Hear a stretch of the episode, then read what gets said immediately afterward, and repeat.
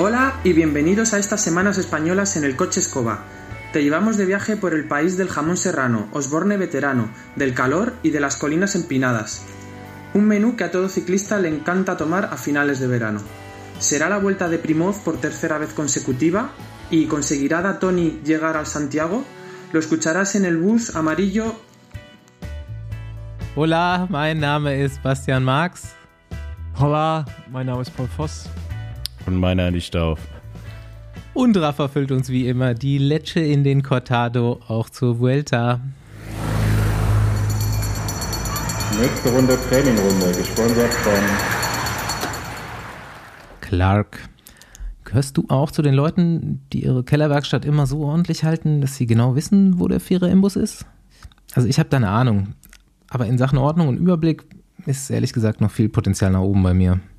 Wenn es dir auch so geht, gibt es da wen, der uns unter die Arme greift? Clark. Kurze Vorstellung, wenn du Clark noch nicht kennst, die App kümmert sich um deine Versicherung. Und da ist doch auch ganz gerne mal ein Ort für Chaos, oder? Unsere Werkzeuge ordnet die App jetzt nicht für uns. Aber Versicherungen digital managen kannst du mit Clark. Und das ist nicht nur kostenlos, sondern spart dir auch noch Geld. Mir persönlich geht es da nämlich wie mit dem Fahrradkeller. Ich weiß, dass alles da ist, aber nicht genau wo und wie ich es besser organisieren kann. Mit Clark kommt jetzt der Überblick. Du lädst dir die App runter und wirst feststellen, die Anmeldung ist ganz einfach. Du lädst deine bestehenden Verträge hoch und Clark beginnt für dich zu arbeiten. Stichwort Bedarfscheck. Was könntest du noch brauchen und was ist eventuell überflüssig oder geht günstiger? Clark ist 100% unabhängig und wählt aus den Angeboten von 160 Versicherern für dich aus. Und wenn du Nägel mit Köpfen machen willst, gibt es dann nochmal Beratung von den Clark-Experten per Telefon, Mail oder Chat. Wenn du Interesse hast, gibt es nochmal ein Goodie von uns obendrauf. Mit dem Code Besenwagen in der App oder auf der Website clark.de in Deutschland oder goclark.at für unsere österreichischen Freunde registrieren und für zwei hochgeladene Versicherungen 30 Euro bei Amazon mit dem Gutscheincode Besenwagen abstauben. Du kennst noch wen, der in Sachen Ordnung bei Versicherungen auch Hilfe nötig haben könnte? Empfehl die App weiter und ihr erhaltet beide nochmal 50 Euro von Clark bei Abschluss einer Versicherung. Klingt gut? Check unsere Shownotes und du kannst schauen, ob Clark hilfreich für dich ist.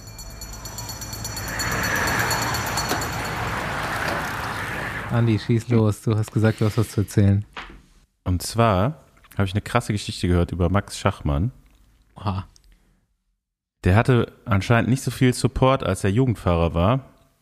Und es gibt eine Story, der hat sich dann irgendwie so ein bisschen Geld zusammenklauben müssen für ein Bahnticket und ist dann mit der Bahn zur deutschen Meisterschaft angereist, im ersten Jahr Junioren wohlgemerkt, und musste dann von dem Bahnhof, weil das irgendwo in der Pampa war, noch 30 Kilometer mit dem Rad fahren, ist dann die deutsche Meisterschaft gefahren und wieder zurück. Das finde ich schon, fand, fand ich jetzt krass, die, Geschichte. Das, also das war noch so, der hat angeblich Pfand, Pfandflaschen gesammelt, das halte halt ich jetzt mal für ein Gerücht, aber ähm, Ja, also das ist so so, die Geschichte über Max Schachmann, die ich vorher noch nie gehört habe. So Geschichten, ich, ich weiß nicht, also ne, Maurice Ballerstedt mit dem Flixbus, mit dem Bianchi hinten drauf durch Deutschland und durch Europa finde ich, finde ich äh Ja, gut, ähnlich. aber, aber, aber das ist jetzt schon noch ein bisschen anders. Es war Flixbus und äh, er ist auch schon, also er, er wusste, wo er hingeht und so. Und es, also ich glaube, das ist noch ein bisschen anders als Max Ja. Schachmann, der wahrscheinlich wirklich Geld zusammenkratzen musste. Außer hat er Bianchi gehabt. Mhm. Er hätte einfach das verkaufen sollen. wenn das das- stimmt. das Zugticket Mit dem Standard geht. ist er Genau. vorher auch noch rumgefahren, ja. Genau, also die, die geht's nicht so schlecht. Und, Ja, hat und ich glaube, bisschen- wir wissen, bisschen wir mehr wissen auch so Support. alle, Genau, wir wissen auch so ein bisschen den Background ja von Maurice, von daher, ich glaube, das kann man nicht ganz vergleichen. Aber ähm, ja, der Max, der kommt ja aus Berlin. Ich weiß nicht genau aus welcher Gegend, aber der hat ja in Marzahn beim Radsportverein angefangen. Ähm, von daher äh, kann ich mir schon vorstellen, dass es vielleicht da die, also wenn er da aus der Gegend dann auch kam, ist jetzt nicht, jetzt nicht, äh, sagen wir mal, der Grunewald. Ja, Aber aber, ja, macht, macht hat's halt- hart, ja, ne? Und Wie bitte? macht hart und vielleicht auch ein bisschen erfolgshungriger. Ja, also ich kann es nachvollziehen. Ich komme jetzt auch nicht gerade aus einer wohlhabenden äh, Familie. Und schau, wo du es hingeschafft hast. In den Besenwagen. Ja, ja. genau, Basti, aber du hast ja gerade noch was von irgendeinem Com erzählt. Ja, es geht, Ich weiß, du wolltest eigentlich nicht, dass wir drüber Ich, sprechen. ich wollte eigentlich nicht, dass wir drüber sprechen. ähm, ja, Aber du hättest wissen müssen, dass wir drüber sprechen. mit F-Prominenz kommen auch Hater. Und mir wurde ein Com abgenommen, ich glaube, das ist doch schon zwei Jahre her, den ich sehr mochte. Und ich glaube, ich habe es hier im Podcast erwähnt, dass ich den mochte. Und dann ist, wurde der mir abgenommen. Und ähm, ich habe ja so, ich, ihr kennt mich ja jetzt irgendwie drei Jahre lang ganz gut und immer so ein bisschen mit gesundheitlichem Scheiß zu schaffen. Was jetzt aber dieses Jahr wesentlich besser geworden ist mit verschiedenen Dingen. Und ich habe mich dieses Wochenende das erste Mal seit zwei Jahren wieder in der Lage gefühlt, eine Minute lang schnell zu fahren. Um mehr ging's nicht. Und A, hat's geklappt, diesen Kommen zurückzuholen. B, ähm, dachte ich immer, ich könnte eine Minute 700 Watt fahren und auch das hat geklappt.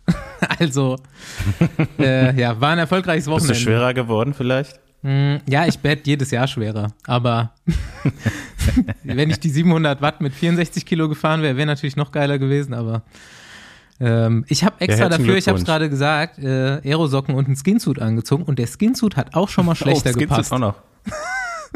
Also ich bin auf jeden Fall wieder ein bisschen leichter, als ich mal war. okay, mit was zum Rad bist du gefahren?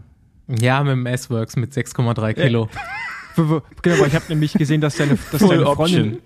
Dass deine Freundin auf dem Standard unterwegs war. Und dachte, Ja, und das war, okay. das war auch geil. Habt ihr gesehen, wie gut die da drauf saß? Und die meinte Ja, auch die- direkt, boah, das Rad fühlt sich viel besser an als das andere. Und ich so, yes, Project Compact, 1,70 Meter, perfektes Rad.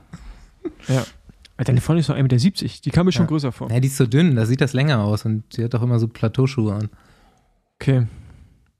Buffalos. Buffalos. Hey, habe ich gesehen die Woche. Ey. Ich war im Zalando Outlet, da waren Buffalos in 42, habe ich kurz drüber nachgedacht. Ey, du, du, Ey, was hast du diese Woche eigentlich alles erlebt? Also komm, diese- komm ey, so ohne- Zalando allein, das, Outlet. allein das Wochenende, ich schwöre euch, war wie eine Woche Urlaub. Ich war im Kino am Freitag das erste Mal wieder seit Millionen Jahren. Dann äh, Rainbow. Sei auch hier nochmal herzlich gegrüßt. 40. Geburtstag gefeiert. Ähm, Glückwunsch. Ist schon ein bisschen länger her, aber da war Party und Grillen und dann. ach übrigens äh, Rainbow. Wo sind die Facts? Ja, Rainbow. Ich glaube, letzte Woche hatten wir mal wieder so einen Talk. Es ist wieder was, langsam geht die Maschine wieder los im Rainbow-Labor. Sehr gut.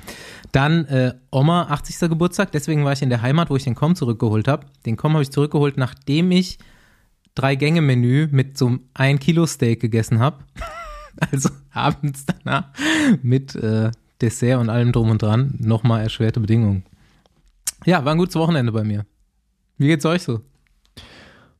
Ja, bei mir ist alles gut. Äh, die Woche Urlaub äh, leider beendet, aber war mega geil. Also ich kann allen äh, den, den, Walch, den Walchensee in Bayern empfehlen. Einfach mega. Also ich hätte mich da auch irgendwie da die ganze Woche nur hinlegen können und da jeden Morgen baden. Ey. Es hätte auch geil Hast du ein so Rad einem- eigentlich dabei? Nee, nee, wir waren äh, komplett ohne Rad.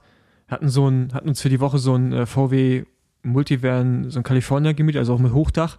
Beste Sache. Äh, einfach die ganze Woche in dem Ding unterwegs, irgendwelche Nachtstellplätze, äh, also auch nie Campingplätze äh, gefunden, weil die natürlich, oder gefunden schon, aber die waren voll. Und war einfach mega geil, Mann. Und jeden Morgen einfach in so einem See baden, quasi duschen. Das ist kalt, aber geil. Äh, von daher war mega cool, ein bisschen wandern auf der Zugspitze gewesen, was das absurdeste ist, was ich in meinem ganzen Leben gesehen habe. Ey, diese mal Story, Du oben? warst diese noch nie auf Story dem Mount Everest. habe ich Du warst noch angeguckt nie auf von Mount dir. Nee, Everest. nee, nee, nee, Mount Everest, da musst du ja wenigstens noch dir richtige Schuhe anziehen, auch richtige Sachen. Die sind die, auf die Zugspitze Mit Flipflops. Mit Flipflops und Fake Gucci Taschen, Taschen raufgegangen und haben Selfies Ey, oben gemacht. aber diese Story Und sah so aus, das sah echt gefährlich aus, so ein bisschen. Das ist gefährlich. Das ist, das ist so ein Grat da oben drauf. Du musst da hochklettern. Die Plattform ist ein bisschen unterhalb. Und oben sind Leute mit, äh, mit, mit richtig Ausrüstung, mit Helm, weil die natürlich den richtigen Weg hochgegangen sind. Und die sind dann da oben. Und daneben hast du irgendwelche Leute mit Flipflops, Tanktops und Handtaschen, die Selfies machen. Das ist ein absurdes Bild. Du kannst es dir nicht vorstellen. Und da oben ist wirklich ein Grat, gibt nur einen Weg hoch und einen runter. Das ist, ich habe das noch nie gesehen. Also das war Wahnsinn. So eine ähnliche Geschichte ist mir auch letzte Woche passiert. Ich habe ja jetzt meine Transalp-Vorbereitung angefangen und äh, Ich habe gesehen, du hast zwei, zweimal Radfahren. Nee, ich war erst einmal Radfahren leider. Gestern hat es geregnet. Gestern hat's geregnet. Heute war ich das erste Mal Radfahren. Also das dritte Mal in drei Monaten. Und äh, ich dachte, ich fange mal ein bisschen locker an, war, bin in den Schwarzwald gefahren und äh, war einen Tag wandern. und dann bin ich da so einen alpinen Pfad draufgegangen. Und auf einmal, ich dachte mir noch so, oh, wie schön ruhig ist eigentlich so ein Tannenwald. Auf einmal kommen hier zwei Leute entgegen, ein Mann und eine Frau mit E-Bikes, aber keine E-Mountainbikes, sondern so richtige City-E-Bikes. und ähm, dem Dialekt nach kamen sie auf jeden Fall aus Ostdeutschland äh, und haben mich gefragt, ob sie da, ob, ob's der, ob der Weg der richtige wäre. Ja, und äh, ich dachte, oh, also ich würde umdrehen an eurer Stelle, weil das wird schon auch ein bisschen steiler und so, mit Steinen und so. Ähm, da würde ich, glaube ich, mit dem Rad nicht runter. Ja, doch, sowas haben wir schon oft gemacht. Und der Typ original, so eine karierte kurze Hose, ein Unterhemd, so ein Strohhut, Miami Weiß stand da drauf, Flipflops. Gut einen schon getankt oben auf der Hütte wahrscheinlich, äh, hat so eine leichte Fahne gehabt. Äh, und die Frau hatte sogar noch einen Anhänger hinten dran. Ich weiß nicht, wie die diesen Alpinpfad runtergekommen sind oder ob sie vielleicht immer noch irgendwo durch den Schwarzwald fahren, aber sie wollten partout nicht umdrehen, weil der Akku fast leer war. Und sie meinten, der Berg rauf geht heute nicht mehr. also völlig, völlig. Äh, Solides Argument auf jeden Fall auch. Ich konnte auch nicht glauben, also du gehst so mitten durch den Schwarzwald, so kraxelst so ein Pfad drauf, auf einmal kommen dir so zwei Leute mit so City-E-Bikes entgegen. Das. Schiebend schon, ne? also die haben ah, schon ja. geschoben. ich, da, ich, man regt sich ja öfters mal auf, aber im Endeffekt, wie viele Leute man mittlerweile mit E-Bikes durch die Gegend fahren sieht, äh, ist halt schon irgendwie Hammer. gut weil die würden sonst, die, die man da drauf sieht, die würden sonst zu Hause sitzen. Aber jeder hat ein E-Bike und fährt mit seinem E-Bike durch die Gegend. Ich habe jetzt tatsächlich auch schon überlegt, ob ich mir nicht für die Tour ein E-Bike leihen sollte, aber das, da wurde ich richtig gemobbt für, für die Idee. Das kam ähm, in der also, Gruppe, mit der ich fahren wollte, nicht gut an. Ich würde auch fast, also ich, ich bin ja auch für E-Bikes, weil ich, ich glaube, das bringt mehr Leute aufs Rad, aber bei dir, ich kann den Diss auf jeden Fall nachvollziehen und würde mich der Gruppe anschließen.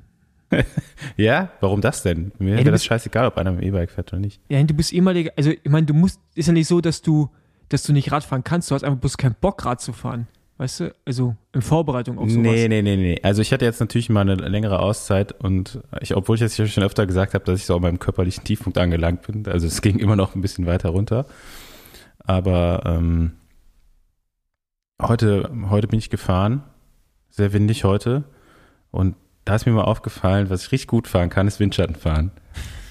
ich glaube, das ist meine beste Eigenschaft als Radfahrer. Du kannst ja Trainer werden, so auch.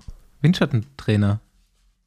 Windschattentrainer? Also in, ja, ich weiß, weiß Profiteam so die Leute, die nicht so gut fahren können, einfach sollen die einfach ich folgen. Ich habe das so automatisch gemacht. Ich war mit so einer kleinen Gruppe unterwegs und also die, irgendwer meinte das dann zu mir. Also du hast das Windschattenfahren auch erfunden, weil es war immer, sobald sich der, der Wind nur so ein bisschen, die Windrichtung ein bisschen geändert hat, war ich schon wieder auf einer anderen Position im Windschatten. Und dann ist mir da, das mir mal so bewusst geworden. Ich mach das aber. Na gut. Ähm, ja, wenn ich jetzt nochmal darüber nachdenke, wie ihr vorhin gesagt habt, dass das, äh, meine Freundin auf meinem Standard gefahren ist, war auf jeden Fall ultra witzig, weil wir sind losgefahren, dann hat die ja diese elektronische Dora-Ace in der Hand gehabt. dann wollte die, okay, ich will auch so eine. So, ich fahre ich hm. fahr jetzt nichts anderes mehr. das ist, ist sie vorher eigentlich schon mal gefahren? Also bevor ihr euch kanntet? Nee. Völlig infiziert jetzt.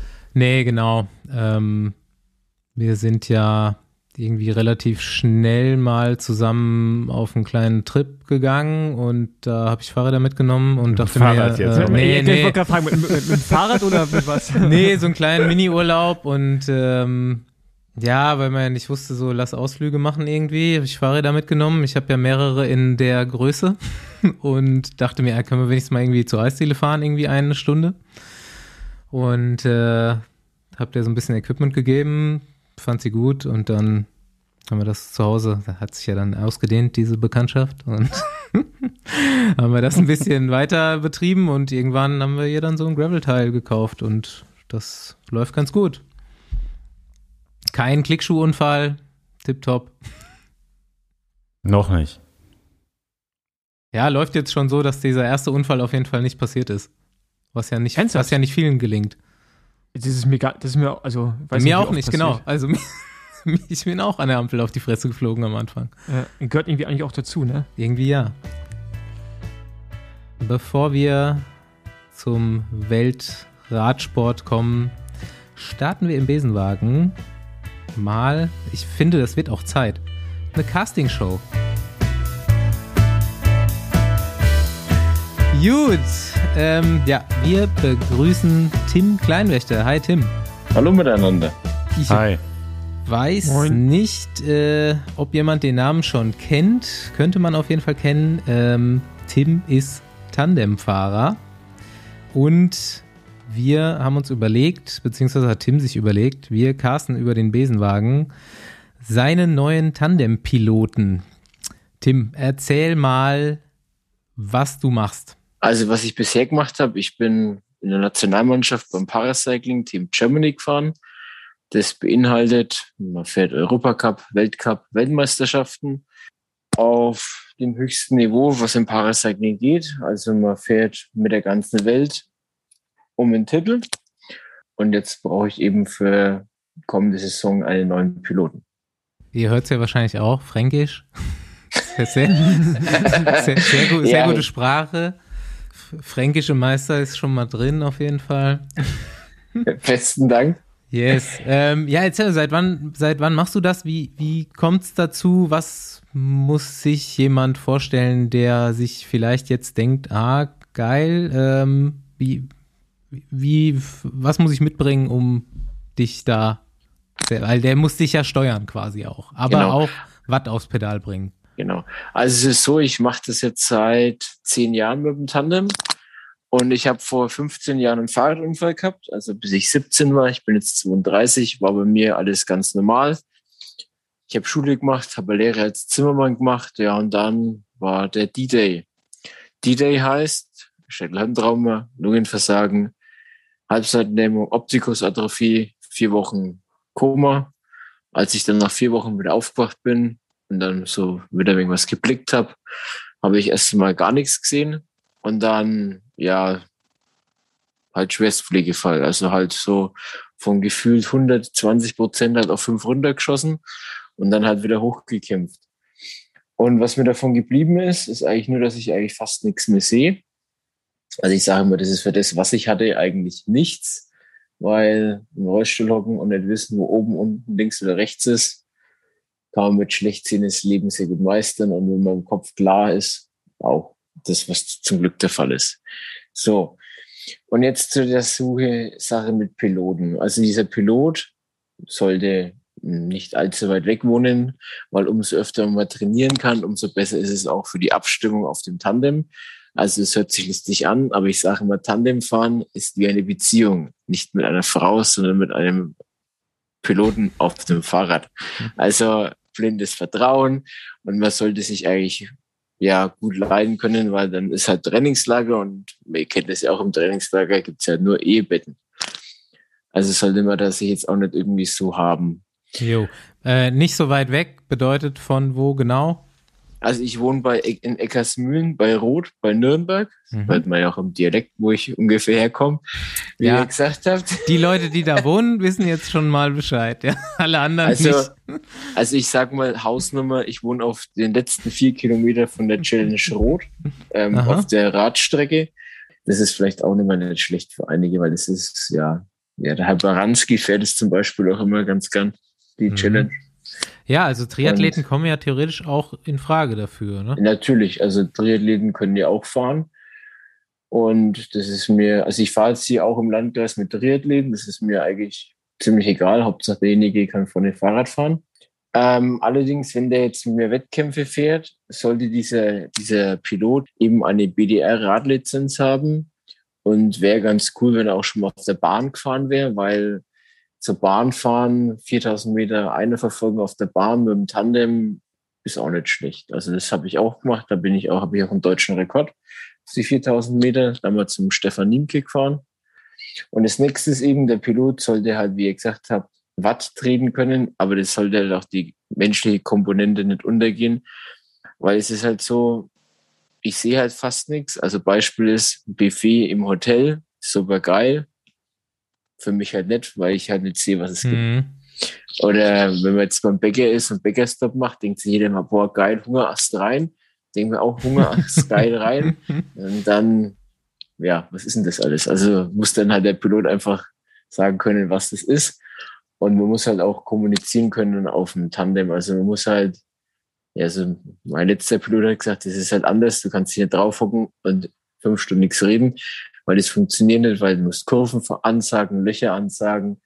Ähm, ja, dann Liegetritt auch, muss man auch sagen, dass man gleichmäßig rausgeht, weil wenn halt einer bloß aufsteht, ja, das ist recht unrhythmisch und kann halt auch zu Stützen führen.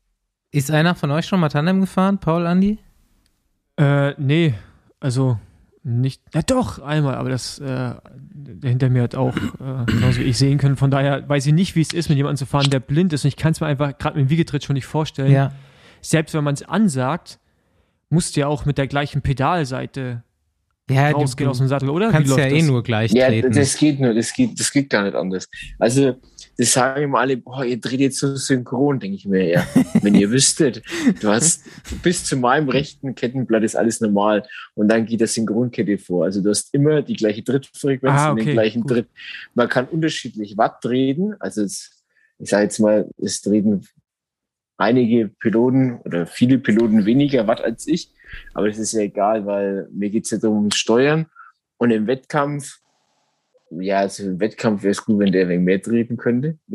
Ich bin mit meinem Cousin mal auf dem Klapprad-Tandem gefahren. Butterweich, oder? und äh, ja, auf jeden Fall. Und das, äh, da wollte dann auch der eine rechts, der andere links und dann sind wir geradeaus in so einen Pöller reingefahren. Ein steifes Tandem ist schon, ist schon was, was sehr Geniales. Die gehen mega ab, die Teile. Ich bin dann irgendwann, ich bin mal in Südafrika so ein Grand Fondo gefahren und da sind auch Leute mit Tandem mitgefahren, also bergab keine Chance, ne? Bergab und auf Ja. der Gerade ist die Physik auf deiner Seite. Aber wenn man eingespült ist, ist man bergauf auch nicht zu unterschätzen. Ja, geil. Kann ich mir vorstellen. Mm. Andi, du hast doch Zeit, oder? Ja, ich habe aber nichts drauf. Ah, Ah, ja, ja, genau. Ähm, Andi, wie groß bist du? Ich bin 1,93. Ja, das wäre groß genug. Weil nämlich jetzt ist weil ich jetzt nach der, weil ich jetzt nach der Größe frage. Also es ist halt so, aber einer gewissen Ge Kleinigkeit von menschlicher Größe, sagen wir das Jetzt so. werden die Kleinen wieder gemobbt, wie immer. Äh, nein. Die sind auch sehr wertvoll, aber halt mit Tandemfahren. also ich sage mal alles unter ähm, Sitzhöhe 74, 73, Mitte Drehlage, Oberkante Sattel ist schwierig, weil ähm, du musst dir vorstellen, ihr schaut ja vorne auf euren Garmin. Im Endeffekt mache ich das auch, aber meiner hängt an der Sattelverlängerung, also der selbstgebauten Sattel, der selbstgebauten Ha- Halterung in der Verlängerung vom Sattel. Und wenn der halt so weit unten ist, dann sehe ich den nicht mehr gescheit. Dann passiert es ja, dass ich im Intervall die Watt nicht mehr lesen kann und halt einfach mal 100 Watt zu viel fahre. Gut. Ähm, es klingt jetzt noch, letzte Frage von mir, Ja. so, als sollte man auch schon ein bisschen Zeit mitbringen, ne? So jetzt auf Wettkämpfe fahren, von wann bis wann, wie oft im Jahr ungefähr? Das läuft dann halt so ab. Europacup ist meistens vom Samstag bis Sonntag. Also heißt, man, man eiert Donnerstag oder Freitag nach Italien, dann akklimati akklimatisiert man sich und aber das ist immer so, es ist eine Zeit von einem Straßenrennen. Bei dem Weltcup und der WM ist es immer ein Tag Pause dazwischen, aber beim Europacup ist es immer Samstag, Sonntag. Man soll schon auch ein bisschen Rennerfahrung haben, ne? Wahrscheinlich. Also ja, auf äh, jeden Fall. Rad Auf jeden Fall. im Pulk und um Kurven bei Geschwindigkeit äh, wäre schon äh, von Vorteil. Ja, wäre von Vorteil. Und das normale Training ist halt so wie, wie jeder normale Straßenfahrer Mhm. halt. Ja. Ähm, ja, das trainiere ich so zwischen 20 und 30 Stunden die Woche. Also ist halt alles dabei. Radfahren, Krafttraining.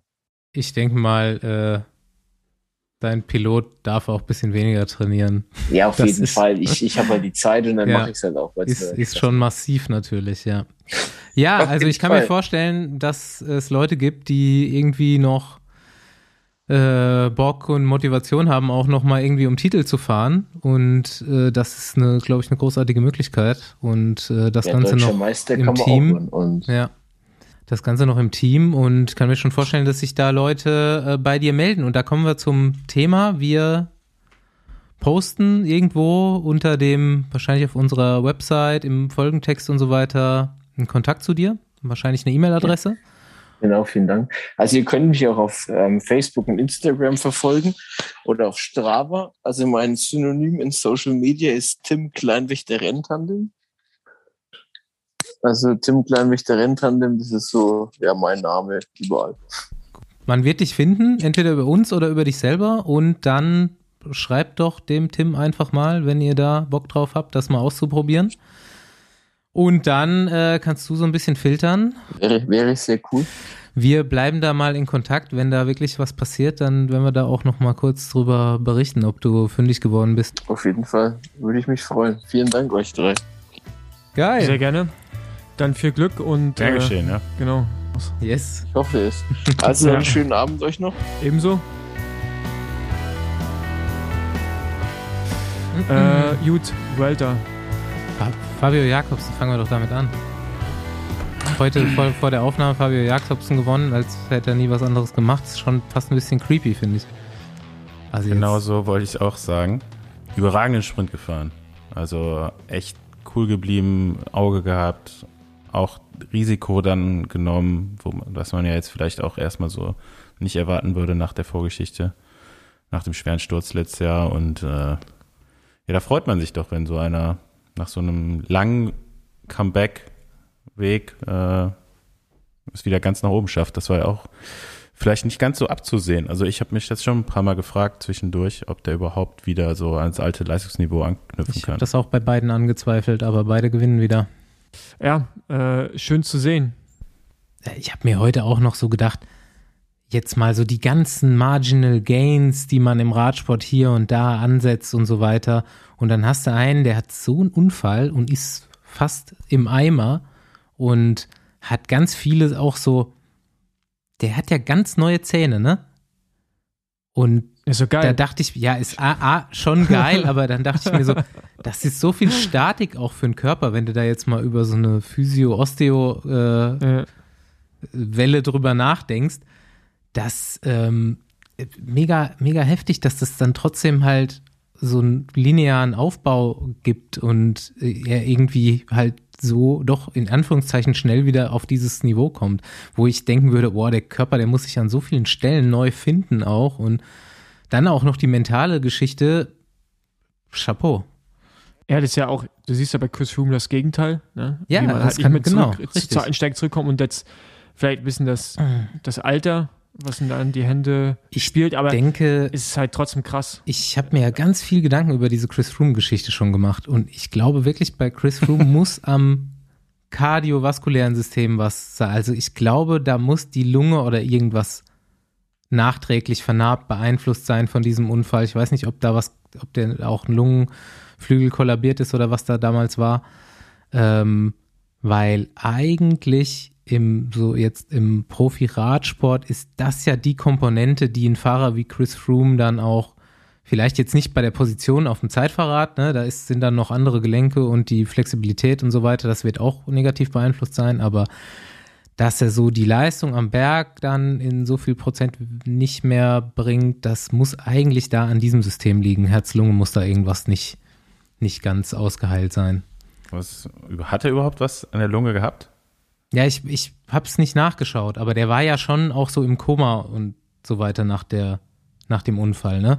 Also es war ja schon ein relativ schwerer Unfall und man hört das ja, also ich weiß es auch von Thorsten und so weiter, ja, mit seinem Unfall bei diesen heftigen Einschlägen ist ja schon öfters mal, wenn ein Rippenbruch ist, dass die Lunge auch dann ähm, Mm. in Mitleidenschaft gezogen wird und auch oft, also bei Thorsten war da auch ein Lungenflügel kollabiert und musste wieder zurückgebracht werden und ja, also jeder Unfall ist anders und auch wenn das nicht passiert ist, kann es trotzdem irgendwie im, im Rippenbereich irgendeine Bewegungseinschränkung geben, die vielleicht ein bisschen weniger Lungenvolumen zulässt und ist auch nur eine Vermutung jetzt von meiner Seite, aber da habe ich mir auch jetzt schon letztens wieder Gedanken drüber gemacht.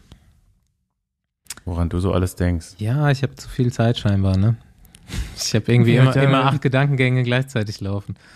Da würde ich gerne mit dir mal tauschen, aber Ja, habe ich nicht. Also ganz ehrlich, äh, das kann ich leider auch nicht von mir behaupten. Ja, Welter. Dann jetzt vielleicht doch nochmal vom, vom Start aufgedröselt. Paul, du hast noch nicht viel mitbekommen, hast du gesagt. Ähm, aber Ergebnisse wirst du verfolgen, oder? Ja, genau, also ein bisschen wenig mitbekommen, ist noch untertrieben. Also ich habe bis jetzt noch nichts geschaut, bis auf gerade das Finale von Jakobsen nochmal. Äh, ja, klar, also ich meine. Da hast du heute auch nichts verpasst, Paul, muss ich sagen. Ja, ich weiß, hast du vorhin schon erwähnt und kann ich mir auch sehr gut vorstellen. Aber ja, ich finde es geil, dass Primus Roglic direkt auch mal äh, sagt, hier, wer, wer der Chef im Hause ist, im Hause Welter und äh, direkt mal Prolog oder erste Etappe. War es erste Etappe oder Prolog? Andi? Prolog. Äh, Finde ich geil, dass es direkt mal gewinnt. Je nach als Auslegungssache, ne? Du hast mir das mal erklärt, wie Nee, es gibt doch eine genaue Kilometeranzahl. Nee, es gibt eine genaue, es gibt eine genaue Kilometeranzahl. Ja, gut. Die habe ich zwar schon wieder vergessen, Stage aber es one. war, es war mindestens acht. Okay, aber ich- aber ich es war nur sieben und es heißt Stage One. Also irgendwas Aber- ist da nicht ganz richtig. Ja, ist UCI halt, ne? Ich finde übrigens das Rad, Primus Roglic ist ja Olympiasieger im Zeitfahren Darüber müssen wir uns unterhalten, ja. und, und die haben da vorne das Gold gemacht, aber das sieht einfach aus wie vorher. Also es ist halt, weil Gold und Gelb ist kein großer Unterschied. Ich hätte es erwartet, dass die da so richtig schön shiny goldenes Rad hinstellen. So ähnlich wie äh, Richard. Carapaz, der ja so halb, halb goldenes Rad hat. Ja, der ist es jetzt Wo- ein bisschen zu Kupfer. Die Community ist sich uneins auf jeden Fall. Ja, aber ich, zum Beispiel Carapaz, ich hätte, ich hätte von Italienern, also bei Pinarello hätte ich mehr erwartet. Ich hätte gedacht, das Ding kommt so 24 Karat Gold Rad stellen ihm da an den Start. Es kommt äh, wirklich aus Gold. Ja. Und dann wahrscheinlich in den Bergen fährt er noch goldene Lightweight oder irgend sowas hätte ich jetzt erwartet, aber leider, äh, leider Wie findet ihr nicht, das äh, generell so? Diese, dass die olympischen. Geil. Richtig Champions? geil, so muss das sein. Ich find's geil. Ey, ganz ehrlich, wenn ich Olympiasieger wäre, Aber ich fällt find's dir voll nicht cooler, hätten die ein Trikot oder so? Also ja, was ich soll denn immer finde, dieser Helm Alter, und vier Jahre mit einem goldenen Helm durch die Gegend fahren, wie geil ist denn das bitte, Mann? Würde ich nee, machen. finde ich total kacke. Also, Also nee, ich find's auch geil. Und ich bin auch völlig bei Paul. So, Pinarello, setzt euch nochmal hin, macht den ganzen Rahmen Gold, Glanz und Kask. Bitte auch den Helm Gold machen, aber das Styropor innen nicht Gold machen. Normal schwarz, weil das sieht jetzt einfach Ja. so aus wie mit der Sprühdose aus dem Baumarkt von vorne Gold gesprüht. das ist billig. vielleicht haben die es auch so gemacht. Ja, genau, vielleicht hast du auch so gemacht. Übrigens, ähm, Fact ist, Ja, also Das- Avermaet hat sich da ja auch so ein bisschen über die Jahre verbessert, fand ich. Ne? Am Anfang war Ja, der auch stimmt, noch du so kannst ja auch jedes Jahr ein bisschen anders Und dann machen. hat er, ja, Der hat ja auch verschiedene Räder dann gehabt von Avermaet, glaube ich, ne? Ja, Giant und ja äh, verschiedene Hersteller, ja. Ja. Ja, ich meine, das ist ja dann auch immer so ein bisschen dem Hersteller überlassen. Ja, also du würdest ein Trikot machen, Andi? Ja, oder irgendwie sowas auf dem Trikot, was halt deutlich ist. Also Van Avermaet hat ja auch irgendwann so einen goldenen Streifen am Trikot gehabt. das haben aber eigentlich Ähm. alle ehemaligen Olympiasieger innen. Ja? Ja, also es hatte davor auch äh, Samuel Sanchez hatte das. Ähm, es hat eigentlich beim Stra von den Straßenrennen bin ich der Meinung, hatte das eigentlich dann jeder irgendwann. Ja. Okay. Ja, bei dem ist mir das zum ersten Mal aufgefallen und ja, weiß ich nicht, also warum nicht? Also ja, ist vielleicht auch scheiße, vier Jahre mit so einem Trikot rumzufahren und die Sponsoren finden es vielleicht auch nicht so geil, aber irgendwie Ähm, jetzt so, dass da jeder so irgendwas vergoldet einfach an seinem Fahrrad oder an seinem Helm, finde ich irgendwie ein bisschen, Hm. bisschen langweilig. Also ich Naja. würde auch, ich würd auch in so einen Gold, Goldtopf reinspringen. Goldene Schuhe würde ich vielleicht auch noch fahren. Das hat, das hat Sanchez auch gemacht, so goldene Sidis dann immer und so. Hm? Ja, müssen dann auch tatsächlich CDs sein. Alles andere Ja, zählt genau. nicht. Ja. Ähm, ja, ist ein schönes, schönes Thema. Da kann man sich auf jeden Fall so ein bisschen reinfuchsen. Ähm, Und übrigens, eine Sache noch, ist nicht Vuelta, aber Pinarello gewinnt äh, Straßenrennen Olympia und Mannschaftsverfolgung auf der Bahn Mhm. bei den Männern. ja, also Gewinnen die Ine auch. Ineos gewinnt dann auch noch Mountainbike Olympia, also Oh, Straße stimmt, aber das, Bahn sind- das, und das Mountainbike. Ja, aber Ineos auf jeden Fall goldenes Team. Ah ja? Ist das ein BMC gewesen? Ist ein BMC, ja. Also weil die Pinarello stellt kein Mountainbike her und deswegen Mhm. hat, hat er freie Wahl beim Equipment. Der hatte immer Specialized, ne, eigentlich über das. Aber das war doch ähm, nicht gebrandet, ne? Nee, der fährt, der fährt keinen gebrandeten Rahmen, nee. Ja. Nur Gabel und sowas ist gebrandet dann. Laufräder sind auch nicht gebrandet. Wusstest du denn, dass das, also woher weißt du, dass es ein BMC ist? Weil man sieht, sieht man das oder? Ja, also wenn du dich ein bisschen im Mountainbike-Rahmen auskennst, siehst du das. Und, äh, Oder ein paar Artikel liest auf Ja, genau. Oder halt einfach sich auf Internetseiten rumlungert, dann sieht man das Mhm. auch oder liest man das.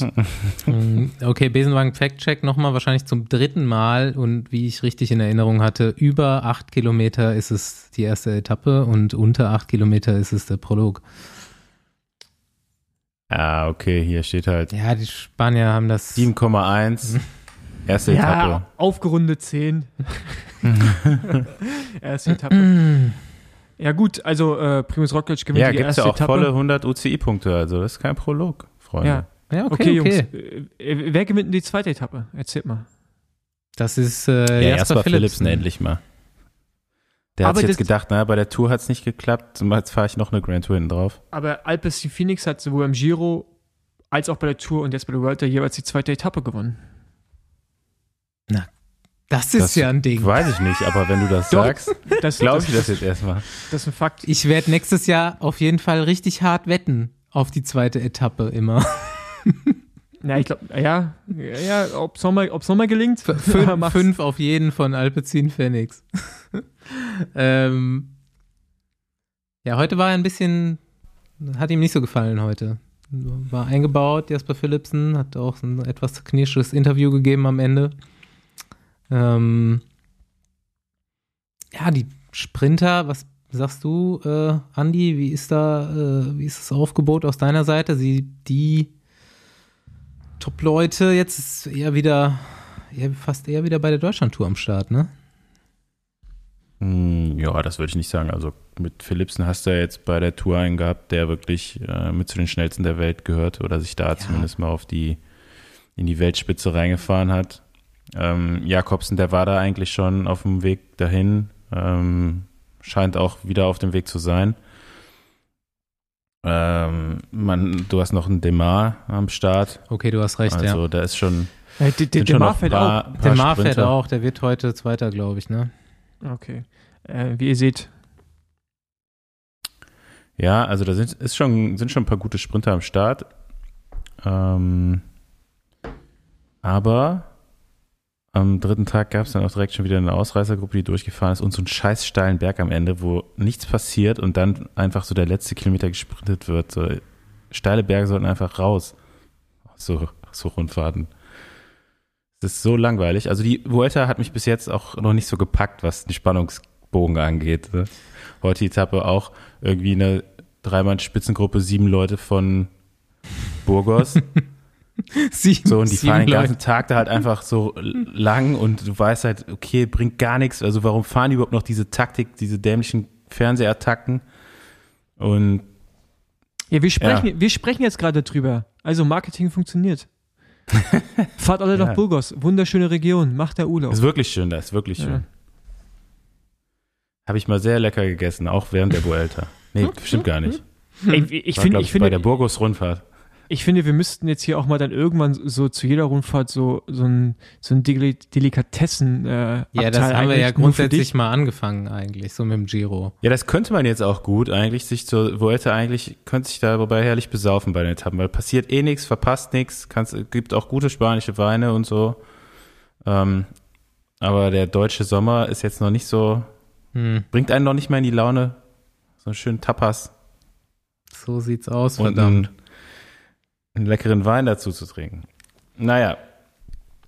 Aber ansonsten Ja, wer dann. weiß ich jetzt auch nicht mehr, was ich dazu sagen soll. Es gibt, finden auch eine ganze andere, ganze Menge andere Rennen statt. Ja, warte, ich jetzt kommt erstmal Etappe 3, ne? Und äh, tatsächlich direkt erste Bergankunft. Und ist man bei der Burgos-Rundfahrt schon gefahren letzte Woche, den gleichen Berg? Also einige kannten sich schon ein bisschen aus. Aber es gewinnt Ryan Tarame. Und ich wollte schon eigentlich hier diese Etappe ansagen mit, was macht eigentlich Ryan Tarame? Weil, scheiße, den gibt's auch schon ewig, oder? Ja, Mann, der, der, ich weiß nicht, da bin ich meine erste Welter gefahren, da war der irgendwie, ist er auch schon so um Podium und glaube ich was mitgefahren oder Etappensiege.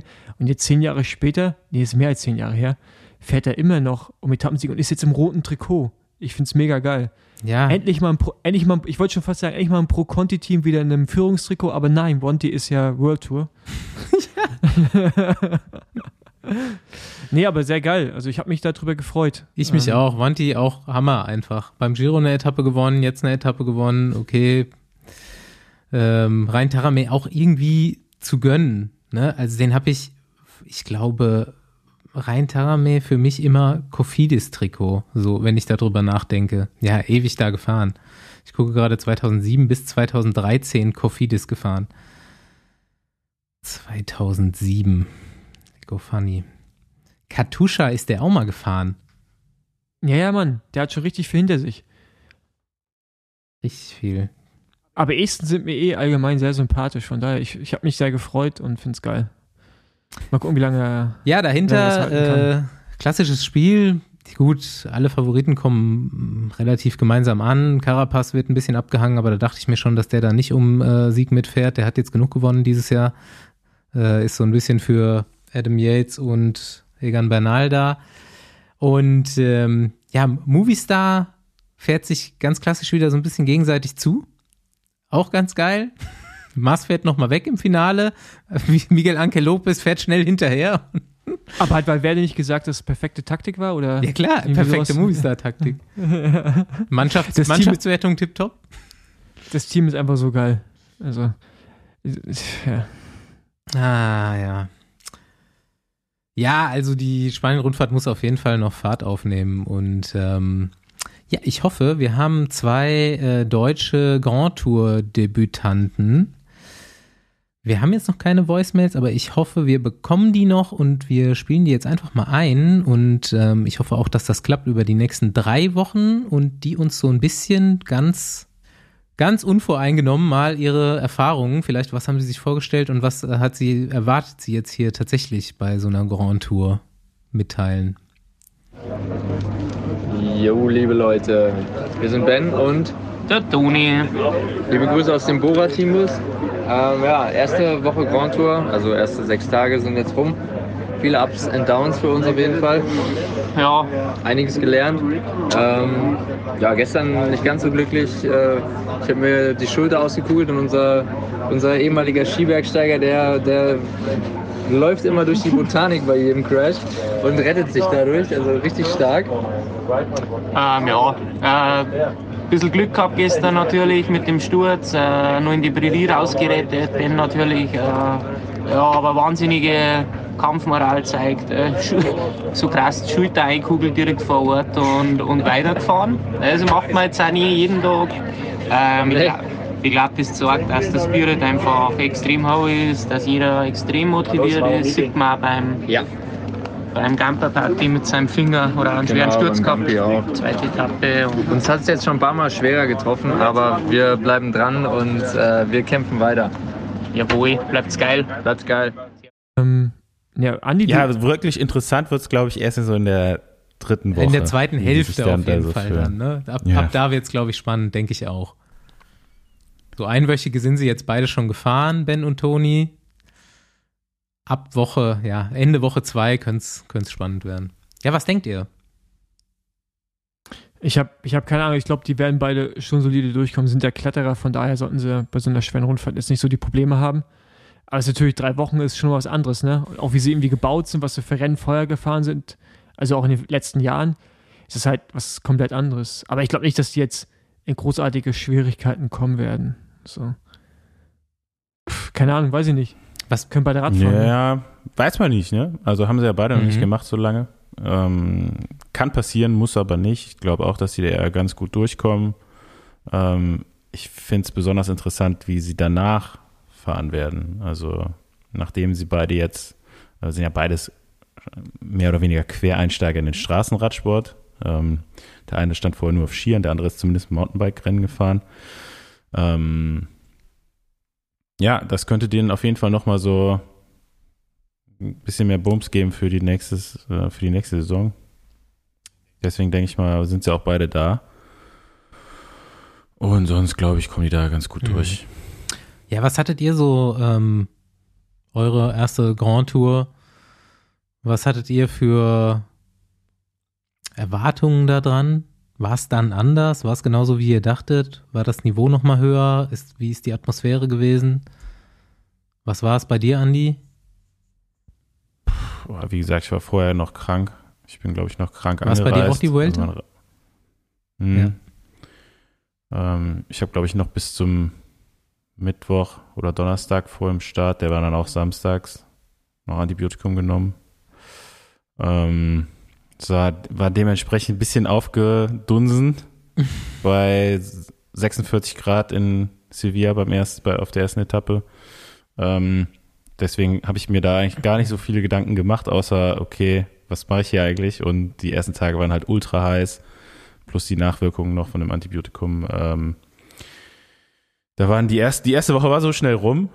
Ähm, und erst ab der, ja, so sechsten, siebten Etappe, glaube ich, habe ich mich dann so halbwegs normal gefühlt für eine Woche und in der letzten Woche bin ich halt einfach nur so mitgefahren.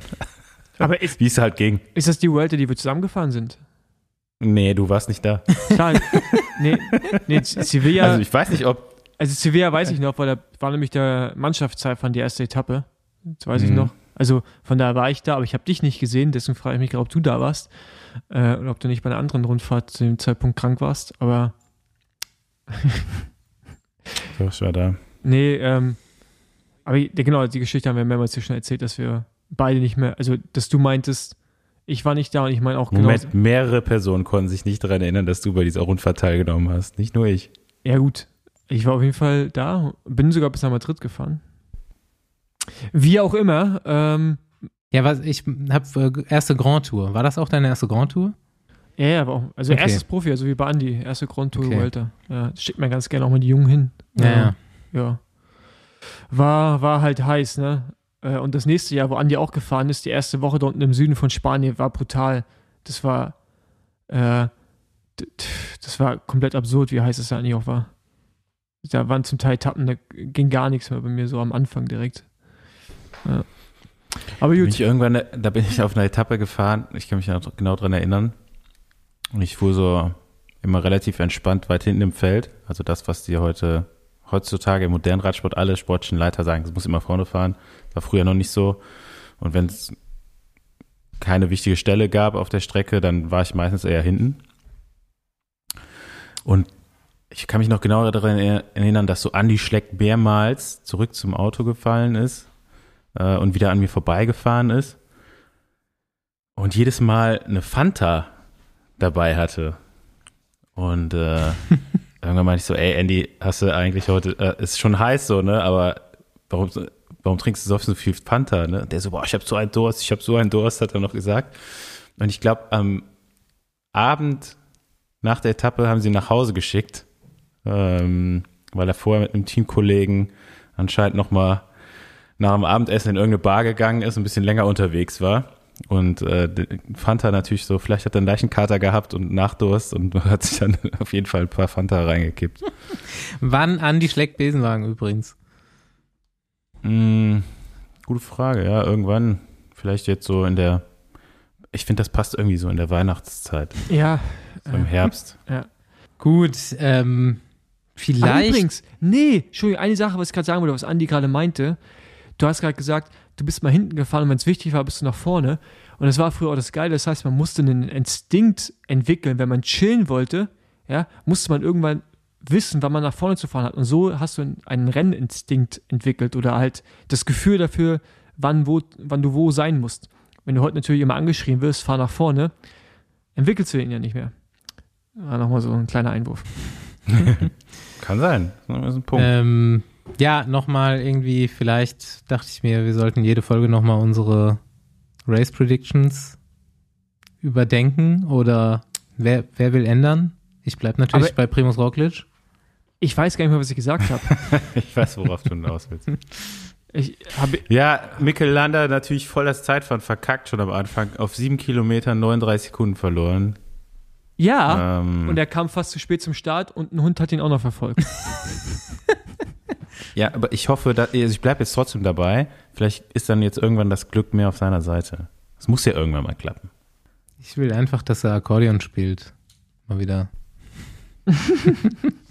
ja, ich weiß nicht, ich weiß nicht, auf wen ich ihn getippt habe, aber ja. Ich merke mir das auch nicht, worauf du tippst. Ich glaube, Hugh Carthy habe ich gesagt. Ich glaube nicht, aber kannst Mhm. jetzt sagen. Nee, also ich glaube echt, dass ich Hugh Carthy gesagt habe. Ich habe auf jeden Fall nicht Landa gesagt. Nee, Lander habe ich gesagt. Aber willst du jetzt nochmal ändern oder nicht? Nö, ich bleib bei Carthy. Also Roglic ist ja einfach. Ich bleib bei Carthy. Wirklich? Also Carthy, der hat doch schon drei Minuten Rückstand oder so. Ja, es ist, also eigentlich ist es mir auch egal, aber ich, deswegen bleibe ich dabei. Einfach aus Sympathie. Ich finde lustig, wie der auf dem Rad sitzt. Wir müssen mal einen Movies, wir müssen mal einen Moviestar mehr pushen. Henrik Maas ist gut in Form. Ja, nee, die, die, werden, die werden einen aufs Podium fahren, dann wird einer Fünfter und der andere Sechste. Ja. So, und die, die fahren sich gegenseitig hinterher halt. Die, also die, die können, die, Die können, sind gerade auf Platz 5 bis 7 der ja, Gesamtwertung. die, die, die, ich glaube, die können rein, die können rein taktisch die Vuelta gar nicht gewinnen, weil, wenn jemand vorne ist, müssen sie ja hinterherfahren. Also wenn ein Teamkollege vorne ist. Das heißt, du bringst ja immer wieder andere Leute auch mit, außer sie sind wirklich die drei Stärksten im Rennen, was ich nicht glaube. Daher, die, die das ist eigentlich gar nicht möglich. weißt du? Movistar fährt irgendwann immer schon mal noch das Loch zu, da muss man sich eigentlich keine Sorgen machen. Ja, das kann sich mal jeder hinter die Ohren schreiben, der äh, im Profiradsport beschäftigt ist. Wir, wir holen übrigens auch mal, Falls der Lander jetzt stürzt, ne, ja, dann könnte übrigens Guido Mäder Noch aufs Podium Mhm. fahren. könnte dann hier den, den, äh, wie heißt er nochmal? Äh, Den Caruso. Nee, nicht Caruso. Caruso? Doch, Caruso, ja. Könnte den Caruso machen. ähm, habt ihr diese. Charity-Aktion von ihm mitbekommen? Ja. Finde ich sehr gut. Gino Mäder. Ne, erzähl. Gino Mäder spendet ähm, einen Euro pro Mann, vor dem er auf jeder Etappe landet, für eine Organisation, äh, über die man auf Twitter abstimmen kann oder konnte, die für das biologische Weiterbestehen des äh, Planeten was tut. Okay, Ähm, mega geil. Also der hat das jetzt heißt, schon jetzt, auf ja jede Etappe so, weiß ich nicht, wenn er wenn er 50. wird, spendet er 150 Euro, ne? Wenn er 20. wird, nee, warte mal, es 170. sind doch 180 Mann fahren mit bei der Vuelta. also dann halt 50. 130 Euro. Eigentlich nicht so weit vorne. Oh, heute hat er mal ein bisschen Geld gespart. Heute wird Das er ist eigentlich schlau. So, da können die anderen, die das, die das wissen, die lassen den vor. So, 23. ist er geworden. Also das heißt, der f- 160 Euro oder Schweizer Franken spendet er heute. Ja. Und das bis, Ganz schön bis teuer zum Ende dann. der Vuelta. Also der gibt schon ein bisschen was aus.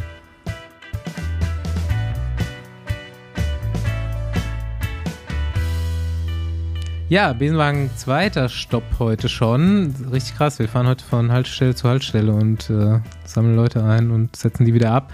Und wir haben es vor zwei, drei Wochen schon angekündigt. Uns fehlt noch eine Frau aus dem goldenen Vierer von Tokio. Alle anderen waren tatsächlich hier schon mal zu Gast, auch wenn es schon teilweise lange her war. Wir begrüßen sehr herzlich Franziska Brause. Hi. Hi. Hast du. Herzlichen Glückwunsch Ja, genau. Ja, genau. Herzlichen Glückwunsch. Ja, genau. Stabilste Leistung äh, der Olympischen Spiele irgendwie. Ähm, wir kommen aber gleich noch äh, detailliert drauf. Ähm, hörst du Besenwagen normalerweise? Hast du schon mal gehört? Ja, regelmäßig beim Autofahren und beim Rollefahren. Ernsthaft? Ah, Das ja, ist wirklich. Ja, das, ist ja- das, das ist perfekt. Ähm, dann sind wir, dann hoffen wir mal, dass du vorbereitet bist auf die letzten zwei Fragen. Jetzt hoffe ich auch, ja. Ja, vor allem hast du ja wahrscheinlich dann die äh, Folgen mit deinen Kolleginnen da auch schon gehört. Ja, die kenne ich, ja. Ja, rollen, rollen wir es mal ein bisschen länger aus, das Ganze. Äh, Franziska, du bist 22, wenn ich das richtig recherchiert habe. Ihr könnt ruhig Franzi sagen, weil Franziska fühle ich mich nicht angesprochen irgendwie. Sehr gut, das Gut, wollte, an, das wollte auch- Andi eh schon das- wissen, ja. äh, Franzi, du bist 22. Äh, wo kommst du her, beziehungsweise wo wohnst du? Äh, ich bin geboren in Metzingen. Ich weiß nicht, kennt man vielleicht von äh, Outlet. Da ist Hugo Boss und so. ich wo- ich wollte es gerade sagen, ja. Daher kenne ich es tatsächlich. das ist bei Stuttgart, oder? Ja, genau, also in der Ja. Groß, Großraum Stuttgart. Und Ja. wohne in Eningen, aber das kennt keiner, deswegen sage ich Metzingen. Paul, in welchem Outlet hast du dich da schon rumgetrieben? Ja, Ah, natürlich auch bei Hugo Boss. Eigner. Als ich noch, äh, genau, Eigner, äh, Hugo Boss und dann, ja, Da gibt's auch- alles. Philipp Ich trage auch Plein, ganz gerne, ich trage auch ganz gerne Bogner, einfach so ganz weiße Bogner-Sachen. Bogner, Wagnus, Jetzt äh, beim Bikepacking immer, ne? Wenn's Ma Mar Genau. Funktionsklamotten. Markus äh, Wasmeier Edition Bogner. Ja, genau. Äh, ja, wieder zu dir, Franzi. Ähm, du fährst im selben Team wie Lisa Brennauer bei Ceratizid WNT. Äh, seit, ich habe rausgefunden, Juli 2019. Stimmt das? Richtig. Genau. Und davor ist auch schon einiges passiert. Du bist U23 Europameisterin geworden, dritte Weltmeisterin in einer Verfolgung sowie Mannschaftsverfolgung. Wir müssen jetzt mal so ein bisschen klären, wo bist du eher zu Hause? Auf der Bahn oder auf der Straße? Oder bist du dabei, die, äh, den Wechsel zu vollziehen? Wo hast du Ziele? Wo kommst du? Erzähl. Äh, ja, also ursprünglich komme ich von der Straße, so wie wahrscheinlich jeder. Ich wurde auch so ein bisschen auf die Bahn gezwungen, um ehrlich zu sein. Also ich wollte am Anfang nie Bahn fahren, hatte nie Bock drauf, Bahn zu fahren und hatte irgendwann keine Wahl mehr. Ähm, und dann hat es mir doch relativ viel Spaß gemacht. Dann kamen relativ schnell die Erfolge und seitdem bin ich auf der Bahn halt erfolgreicher als auf der Straße. Wobei ich ja jetzt auch ein Straßenteam habe, ähm, wo ich auch ab und zu Rennen auf der Straße fahre. Sobald es berghoch geht, bin ich halt weg. Das ist ein bisschen blöd. Aber ich versuche mich jetzt im nächsten Jahr mal ein bisschen auf die Straße zu fokussieren und dann mal gucken, wo die Reise hingeht. Aber ich werde auf jeden Fall immer weiterhin auf der Bahn bleiben. Aber wa warum wurdest du dahin gezwungen? Wegen, wegen der Bundeswehrstelle quasi so ein bisschen? Oder? Nee, nee, das war schon äh, viel früher. Also in der U17 hat unser Landestrainer gewechselt. Da ist Patrick so, Banfi bei uns schon. Landestrainer geworden und okay. der war voll der Bahnfan und dann mussten alle auf die Bahn kommen. Okay. Sehr gut, aber er hat sich ja, hat sich ja gelohnt. Kannst du mir vielleicht im Nachhinein nochmal Danke sagen? der, der, lag ja mit seiner Affinität nicht ganz so falsch bei dir. Ja, ja das stimmt, ja.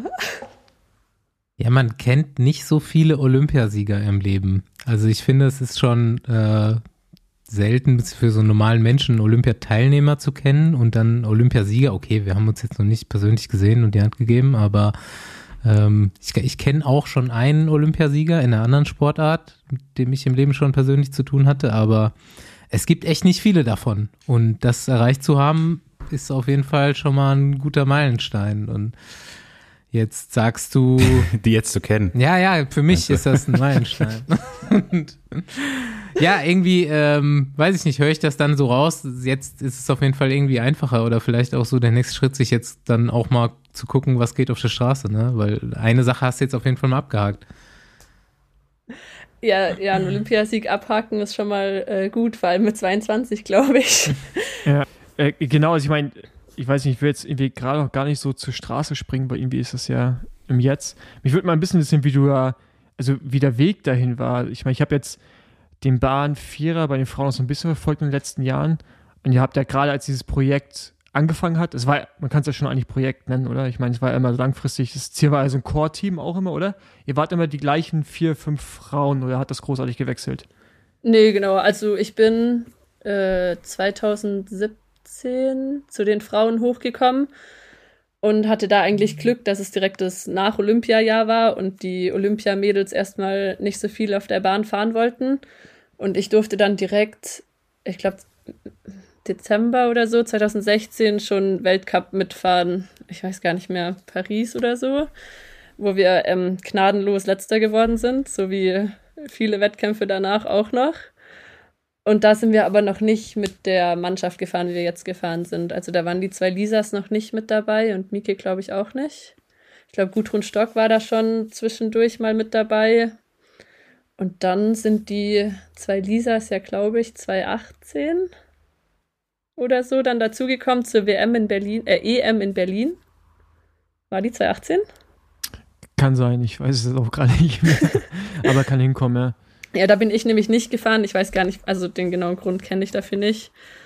Und dann hat sich das so, ja, entwickelt irgendwie. Ich weiß auch nicht. Ja, aber also gab es da von Anfang an irgendwie so, so einen krassen Master Plan. Also ich, ich, ich kann es mir fast nicht vorstellen.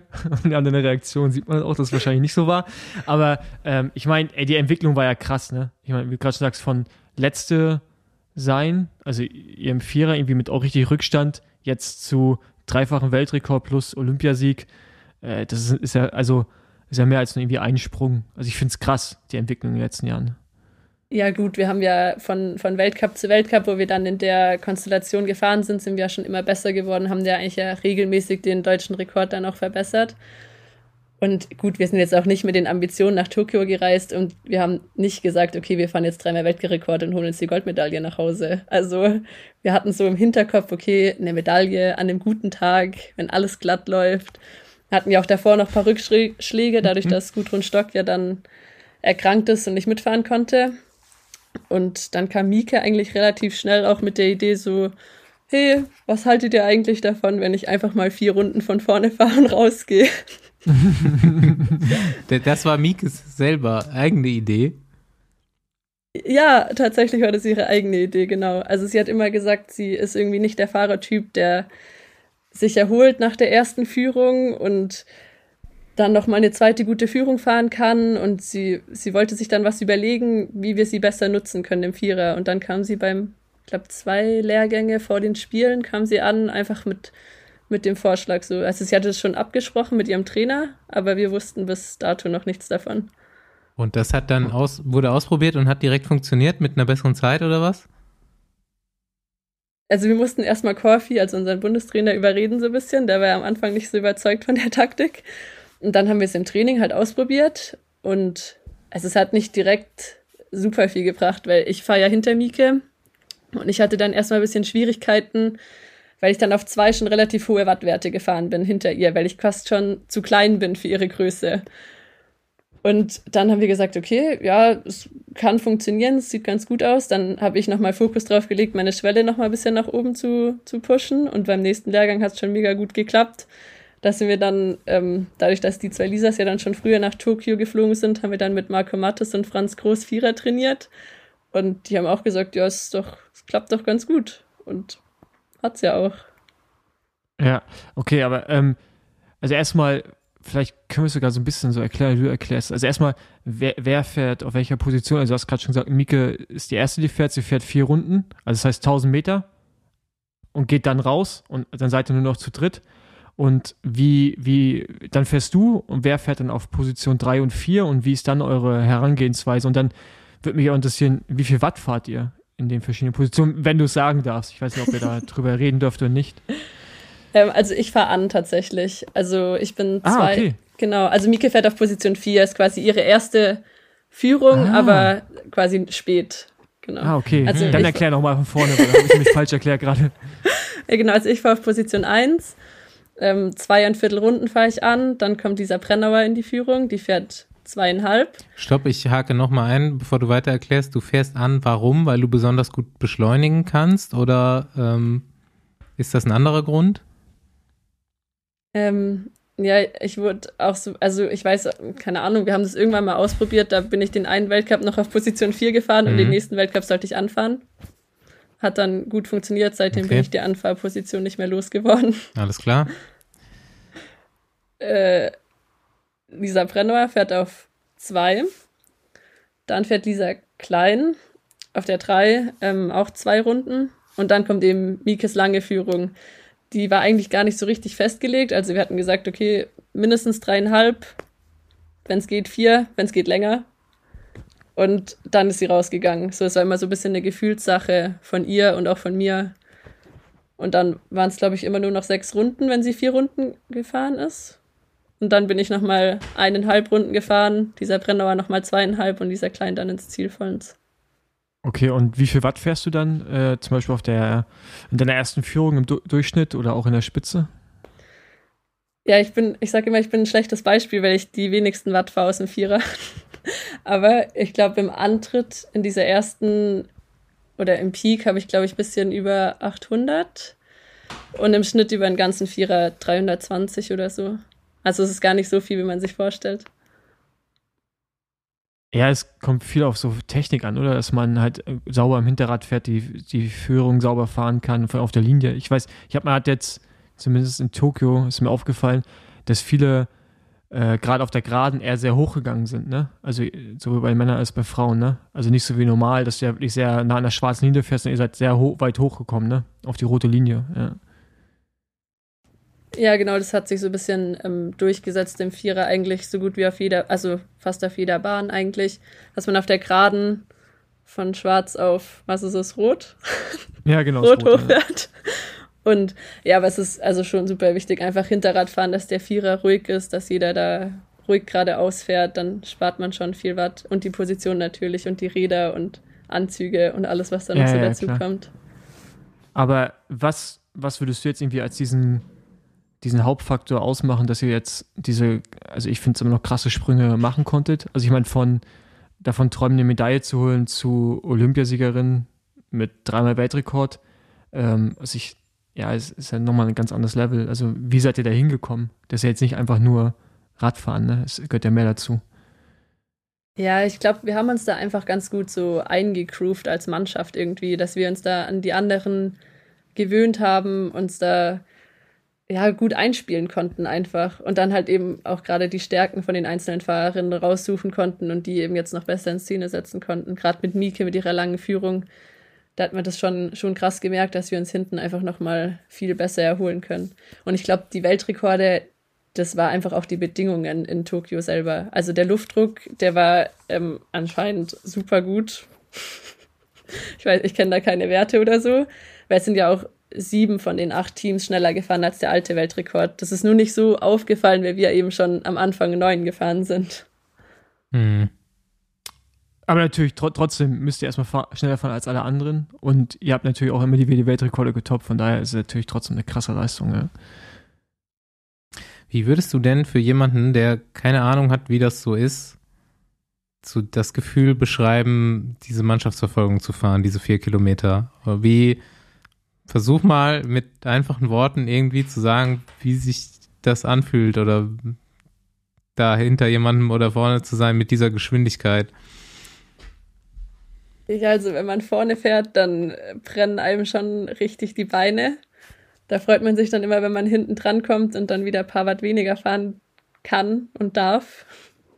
Und sonst ist es einfach, also ich kriege immer gar nicht so viel mit von außen, als man ist da voll im Tunnel, man konzentriert sich da auf das Hinterrad, was man vor einem sieht. Und Mieke sagt immer, das ist wie auf Schienen, wenn wir dann so schnell fahren und alle so in dem, in dem Groove quasi drin sind. Das kann ich eigentlich bestätigen, so das Gefühl. Und es ist halt schon so ein, so ein Adrenalinkick irgendwie auch, den man da bekommt in den Steilbandkurven mit der Geschwindigkeit. Ihr seid vier Minuten drei irgendwas gefahren? Du weißt es doch bestimmt auswendig. Eine 404242. 404, okay. Ja, das ist auch schon fast ein 60er-Schnitt. Was ist da so die äh, Top-Geschwindigkeit? Ja, gut, wir versuchen ja relativ gleichmäßig zu fahren, aber mhm. ich, also ich glaube, das Maximum ist irgendwas um die 61,2 oder so. Weil wir müssen ja auch den stehenden Start irgendwie kompensieren. Mhm, ja. Mhm. Ja, ich glaube, das ist ganz schwierig vorzustellen.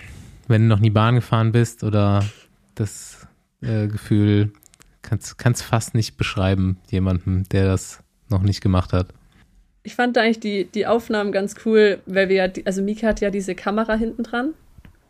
Ich weiß nicht, bei ja. ARD und ZDF haben sie es auf jeden Fall gezeigt. Ich weiß nicht, Eurosport glaube ich auch, wo sie dann quasi auf die Fahrerin dahinter so die gezeigt haben. Das, das fand ich eigentlich ganz cool. Das konnte man sich dann, glaube ich, besser vorstellen ein bisschen.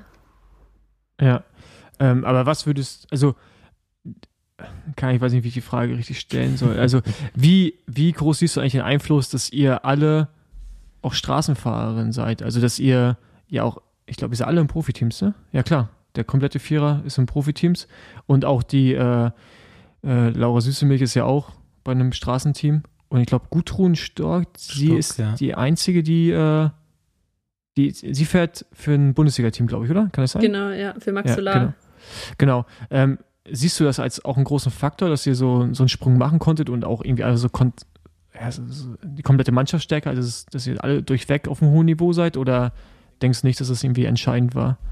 Ich meine, Lisa Brennauer wird Sechste im Zeitfahren und im Straßenrennen, ne? das ist halt schon krass. Und dann auch Olympiasiegerin. Äh, also das finde ich brutal. Mit, bei Männern verglichen, Filippo Gana äh, holt, äh, der holt eine Medaille, ne? Nee, der wird Vierter im, im Zeitfahren, fährt das Straßenrennen nicht. Aber das ist ja so vergleichbar so ein bisschen. Und ich finde das, äh, ja, ich das irgendwie krass. Also, also diese Riesenbelastung. Und ich finde es vor allem interessant auch im Vergleich zu den deutschen Männern, wo ja eigentlich, das sind ja alles KT-Fahrer. Und bei euch, ihr seid ja alles Women's World Tour oder halt eben das Niveau darunter, aber trotzdem bei den großen Rennen dabei. Und ja, seid jetzt Olympiasiegerin. Äh, findest du das relevant? Ja, definitiv. Also ich glaube, bei den Frauen ist es super wichtig, ähm, ein gutes Straßenteam zu haben und sich darüber die Form zu holen. Also es geht bestimmt auch anders, aber eigentlich ist es bei den Frauen schon, schon gängig, dass man ein großes oder ein ja, höherklassiges Straßenteam hat und sich da auch über die Straßenrennen die, die Form holt für die Bahn eben. Ich weiß nicht, bei den Männern funktioniert es ja irgendwie auch anders. Da sind ja schon nicht so viele in höherklassigen Teams. Oder, oder ich habe es falsch im Kopf. Also, also im Olympia-Vierer sind, sind alle vier von World Tour oder Pro Conti. Ja, ja, ja, also bei uns ist es auf jeden, also auf jeden Fall wichtig. Für mich war es auch super wichtig, zu dem Team zu kommen. Habe auch schon einen neuen Vertrag gekriegt und also und mir hat es auf jeden Fall super viel gebracht. Also gerade die Straßenrennen, ich hatte da auch relativ viel, viel Spielraum und konnte mir die da ganz gut auswählen, welche dann gut in den Aufbau gepasst haben, auch mit Krafttraining und allem, aber ist auf jeden Fall super wichtig. Und wann fällt die Vier-Minuten-Marke bei euch? Was denkst du?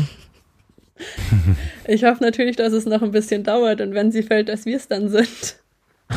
Es ist nicht mehr so weit. Ja, davon gehen wir aus. Ne? Es ist nicht mehr so weit weg. Ne? Also ich meine, der Frauenradsport entwickelt sich ja auch gerade so rasant auch auf der Straße. Also das Niveau steigt ja immer mehr. Und es ist ja nicht unwahrscheinlich, dass in Paris, ist jetzt auch nur drei Jahre weg, dass wir dann irgendwie eventuell die vier, vier Minuten Marke äh, sehen, ne? also fallen sehen. Ja, ich weiß nicht, ob die noch was machen an der Bahn in Paris oder so, aber wir sind da schon gefahren. Die ist auch nicht langsam, aber von den rein von den Bedingungen her, die wir jetzt in Japan hatten, hatten wir in Japan denke ich, Bedingungen, die wir in Paris nicht haben werden können. Mhm. Okay.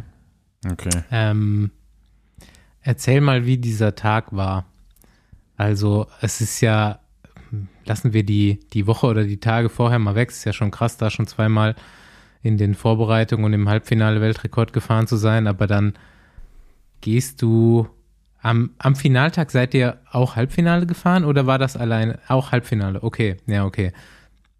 Ja, dann gehst du in dieses Finale rein. Ja, mach mal von morgens einfach. Das ist doch äh, die ganze Geschichte. Ja, morgens hat erstmal angefangen wie immer. Wir sind frühstücken gegangen, dann mittags irgendwann nochmal auf die Rolle, so sechs Stunden vor dem Wettkampf, nochmal so 20 Minuten, bisschen rollen, bisschen Beine aktivieren nochmal. Dann sind wir auf die Bahn gegangen und sind warm gefahren für die erste Runde oder dieses Halbfinale eben. Und dann sind die, wir hatten es ja eigentlich relativ entspannt gegen die Italiener. Wir mussten ja nur den Lauf gegen Italien gewinnen und wären ja schon safe gewesen im großen Finale. Und dann fahren die Briten erstmal vor uns den Weltrekord. Und da haben wir, glaube ich, schon alle erstmal nochmal so kurz schlucken müssen und gewusst, okay, mal schauen, was es heute Abend wird. Und dann fahren wir unseren Lauf und wir wussten, wir liegen vor den Italienern, alles gut, wir sind auf unserer Pace, wir fahren unser Rennen. Und mit Mal kommt Lisa Klein in ihre letzte Führung und fährt nochmal los. Und ich war bei ihrem Hinterrad und dachte mir, was hat sie denn jetzt vor? Und wir fahren über die Linie und fahren neuen Weltrekord. Und ich gehe zu ihr, ich so, Lisa, was, also, was war dein Plan? Sie ist, ja, sie hatte das voll im, im Kopf quasi, dass wir voll gut auf der Pace sind und sie wollte unbedingt den Briten wieder den Weltrekord wegnehmen. Geil. okay, cool. Und dann hatten wir tatsächlich auch nur eineinhalb Stunden zwischen diesem Halbfinale und dem Finale. Und wir waren uns eigentlich alle einig, kurz, dass es. Kurz eingehakt, gibt es da so unterschiedliche Charaktere dann bei euch? Ist dann einer ein bisschen nervöser als die anderen oder übernimmt einer so ein bisschen dann die Führung der Gruppe oder seid ihr da alle irgendwie ganz gleich? Nee, also da ist schon jeder anders ich sag immer so, ich sag immer, Lisa Brennauer ist die Mutti eigentlich, so die hält die Gruppe zusammen und guckt irgendwie, dass es jedem gut geht und alle glücklich sind und die Gruppe gut zusammenarbeitet.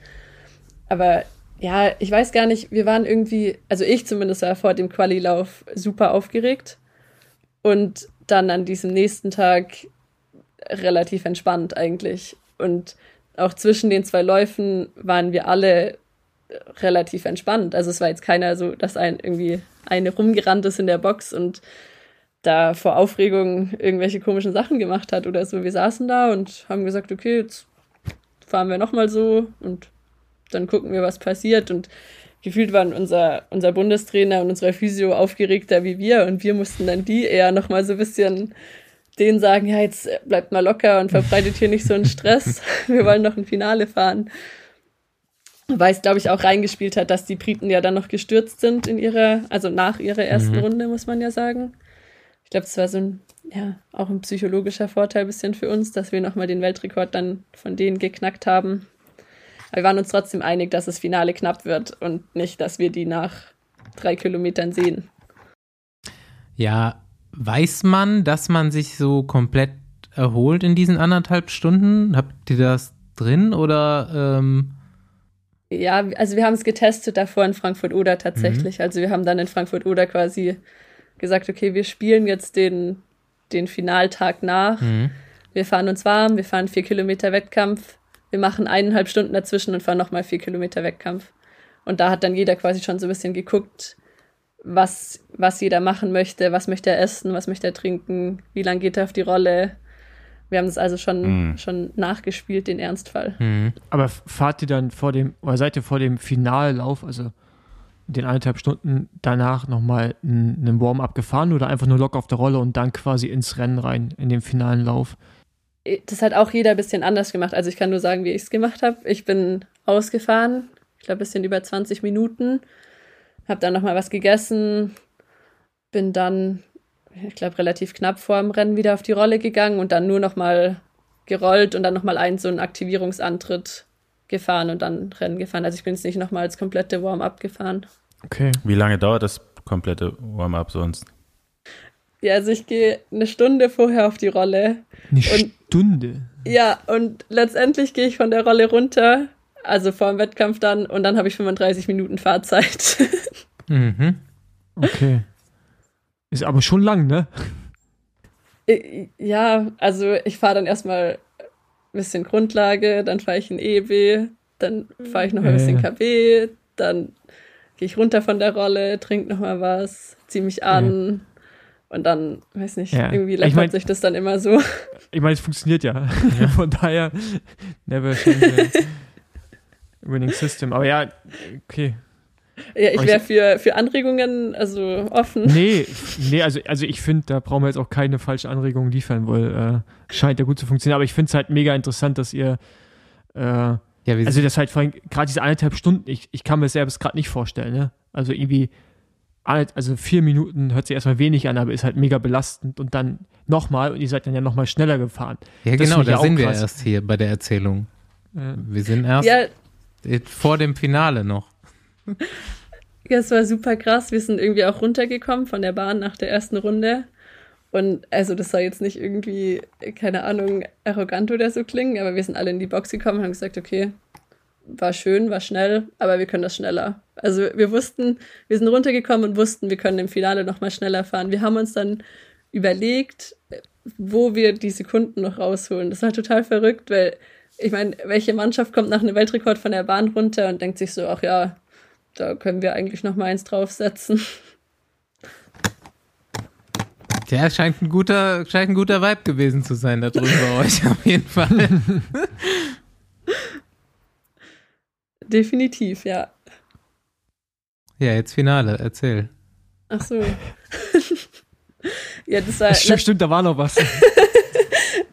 letztendlich war es die gleiche Taktik wie davor. Wir haben uns eigentlich nicht beeinflussen lassen von, von dem, was passiert ist. Wir haben gesagt, okay, ähm, wir fahren unser Rennen nochmal.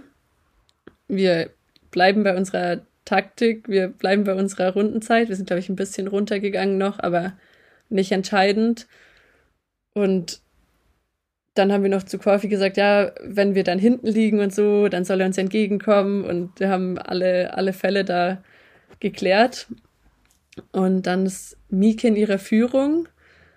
Und im Finale, also sie ist in der Quali und in der ersten Runde jeweils vier Runden gefahren. Und im Finale habe ich dann gemerkt, dass sie so ein, so ein Tick langsamer wird. Und habe dann gerufen und dann ist sie direkt in der nächsten Kurve hochgefahren. Und dann ist sie nur in Anführungszeichen dreieinhalb Runden gefahren. Und wie sie rausgeht, habe ich aber schon die Briten gesehen. Also sie hat die Briten auch schon gesehen und ich glaube, dann ab da wollte jede von uns einfach nur noch zu den Briten hinfahren und mhm. jedes da Anschlag irgendwie gefahren, alles was geht. ja. Und, und ey, wie war das Gefühl dann, als ihr über den Zielstrich gefahren seid? Also erstmal Olympiasiegerin plus nochmal Weltrekord. Also kann keiner von uns nachvollziehen. Ja, also so, so richtig realisieren kann ich es, glaube ich, immer noch nicht, vor allem nicht in dem Moment, wo wir die Ziellinie gefahren sind. Also die anderen drei waren auch direkt nach unserem Lauf schon super emotional und haben, hatten die Tränen in den Augen und haben sich da super gefreut und so. Und ich habe mich auch gefreut, klar, aber ich, für mich war das alles noch so, so unrealistisch, dass ich überhaupt nicht weinen konnte oder so. Ich weiß gar nicht, ich hatte, glaube ich, gar keine Emotionen. Ich war einfach noch so geflasht von dem, was da passiert ist, dass ich ja, ja, so ein bisschen leer war noch, aber es kam dann ziemlich schnell, dass ich mich freuen konnte. Aber also, real, also realisiert hat man es eigentlich immer noch nicht.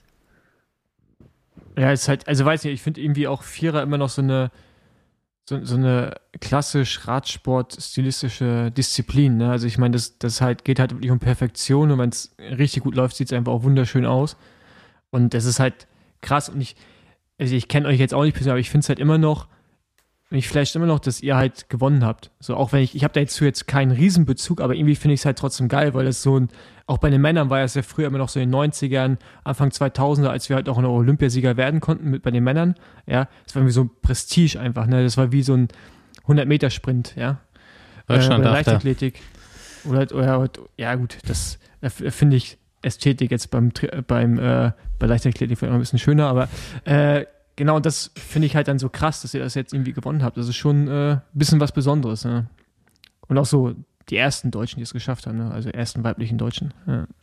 ja, so lange ist es ja noch nicht olympisch bei den Frauen. Das ist ja erst das dritte Jahr jetzt, dass es olympisch ist. Davor haben es beide Male die Briten gewonnen. Ja. Wie ist, weiter, wie ist dann weitergegangen? Erstmal da vor Ort und dann natürlich, äh, als ihr nach Hause gekommen seid.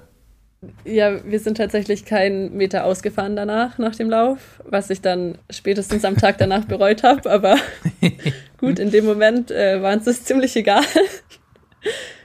dann war vor Ort noch ähm, Presse, Siegerehrung. Und dann hieß es eigentlich relativ schnell, so Mädels, ihr habt die Möglichkeit, ähm, in Shuttle zu sitzen, ihr werdet abgeholt, ihr könnt ins Olympische Dorf fahren, ihr kommt ins ZDF Sportstudio, wenn ihr Bock habt. Ihr könnt dann eine Nacht übernachten und kommt morgen wieder heim. Alles so, ja, okay, klar, machen wir. Dann sind wir zur Dopingkontrolle und es hieß, okay, wenn wir um halb acht fertig sind, dann können wir noch mal ins Hotel fahren und uns noch Klamotten und Zahnbürsten holen. Haben wir natürlich nicht geschafft. dann saßen wir da äh, schön verschwitzt im, im Sportstudio nach zwei Stunden Autofahrt und sind anschließend ins Olympische Dorf gekommen, wo wir dann noch ähm, super nett empfangen wurden vom kompletten Team D. Mhm. Allerdings ähm, konnten die nur eine Zahnbürste organisieren und wir sind ja vier Mädels. Wurde sich das dann gezahlt oder nicht? Muss jetzt auch nicht beantwortet werden. Nee, wir haben nicht geteilt. Wir haben noch eine zweite Zahnbürste organisiert bekommen. Hat dann leider immer noch nicht gereicht, aber gut. Immer, immerhin die Hälfte. Ja, genau. Wir haben dann noch Klamotten, also zumindest Ersatzklamotten bekommen, dass wir wenigstens die wechseln können.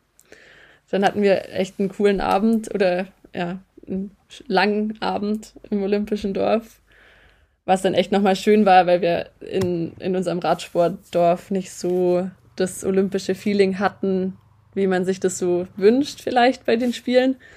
Also ich kann ja auch nur von von Hören sagen, weiß ich ja, wie es da abläuft, welche ja meine ersten Spiele waren.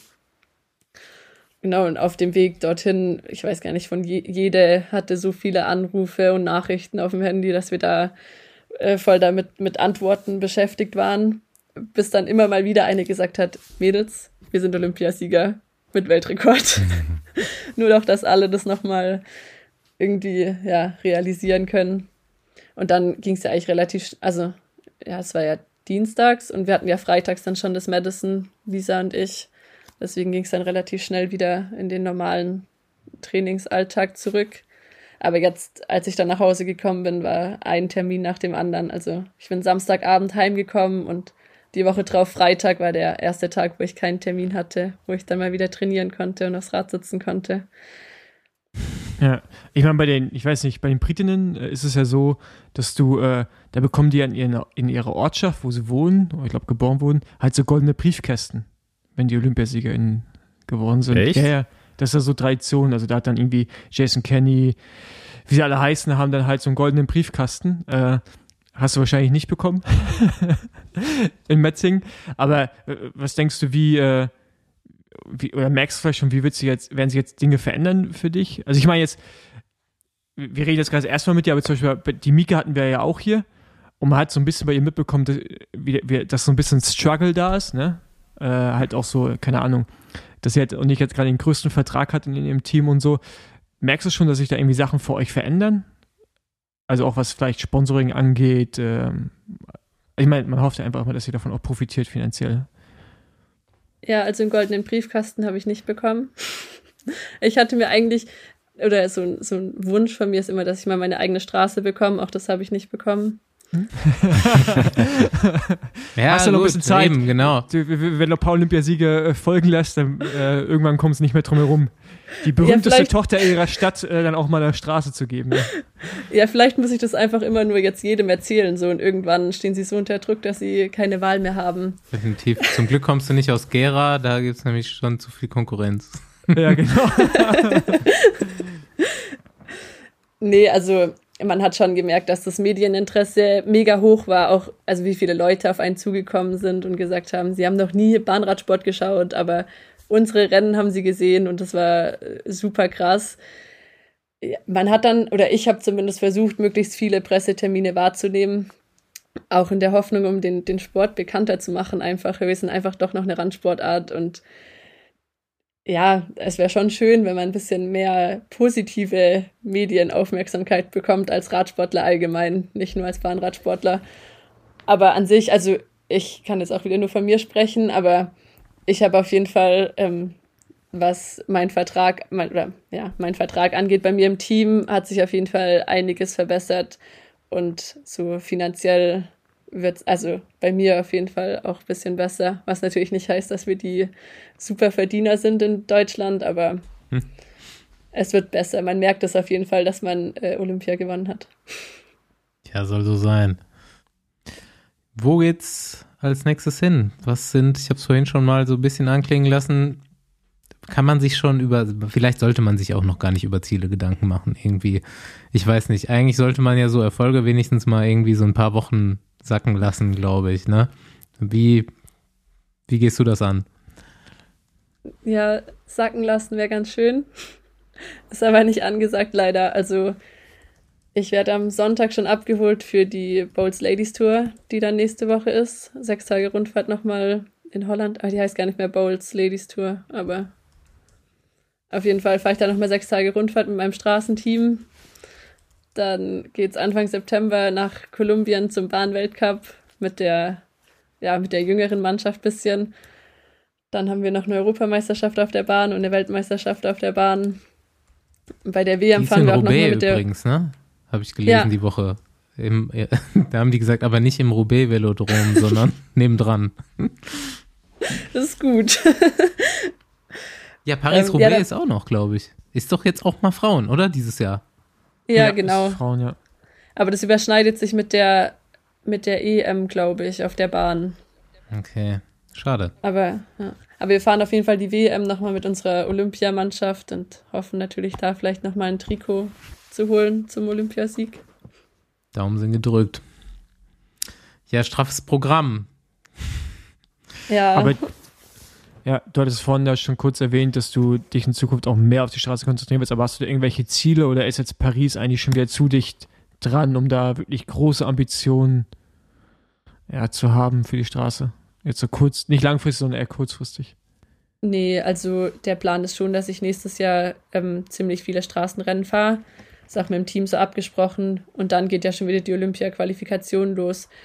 Aber an sich schadet es ja auf keinen Fall der Bahnform, wenn man da ein Jahr lang den Fokus auf die Straße legt und ein paar Straßenrennen mitnimmt. Aber was bist du da eher für eine Fahrertypin? So, also Zeitfahren und flache Rennen. Wie gesagt, wenn es berghoch geht, dann so einmal schaffe ich es vielleicht, aber Ja, okay. auf der Bahn geht es ja auch nicht berghoch. Woher soll ich es können? Rund um Stuttgart geht es ja ein bisschen bergauf, also. Ja, ich glaube, bei der, bei der, bei der deutschen Meisterschaft habe ich zumindest einen Teil von euch gesehen. Da war ich beim Männerrennen noch kurz da. Genau, ich habe euch, an, ich hab euch an der Strecke Ich stehen sehen. und meine Basti, auch, ja. Eigentlich, eigentlich müssten es alle von uns gesehen haben. Der Andi Ja. stand da mit einer Cola in der Hand die ganze Zeit, die ja nicht losgeworden ist. Basti hat mir Flasche angereicht. Ich war zu Und, konzentriert äh, auf Paul. Ich musste, der hätte, äh, der wäre so böse geworden, wenn das nicht funktioniert hätte. Nee, ich, also ich wäre nicht böse, aber ich hätte halt einen Hunger, ich hätte halt einen Hungerast bekommen. genau. Aber ich habe euch an der Strecke gesehen, dass ihr nochmal zugeschaut habt. Ne? Aber du wolltest keine Cola dann während der Deutschen, oder was? Nee, Andi hat es ein paar Mal angeboten, aber ich hatte ja meine äh, Essensstrategie und da hat eine Cola nicht reingepasst.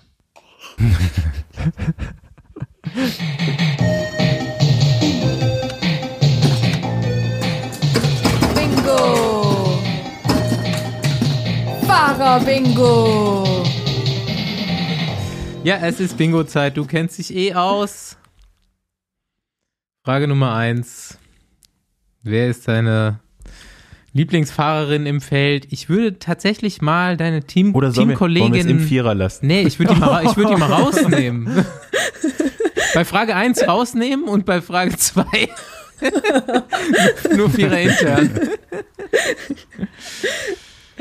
Ähm, ja, ich freue mich immer, äh, Lynn Teutenberg zu sehen. Das ist ja auch Teamkollegin quasi, aber beim Straßenteam. Wir sind auch immer zusammen auf dem Zimmer und haben da immer äh, super viel Spaß zusammen. Ja, kenne ich, kenn ich auch. Auch schon ein paar Mal mit Rad gefahren. Tipptopp, Lin. Aber die äh, zieht's nicht auf die Bahn, ne? Hä? Die ist Doch, aktuell oder? bei der Ist doch auch- U23 EM auf der Bahn, genau. Ja. Lol. Sie ist auch schon Weltcup in Berlin mitgefahren, in Madison.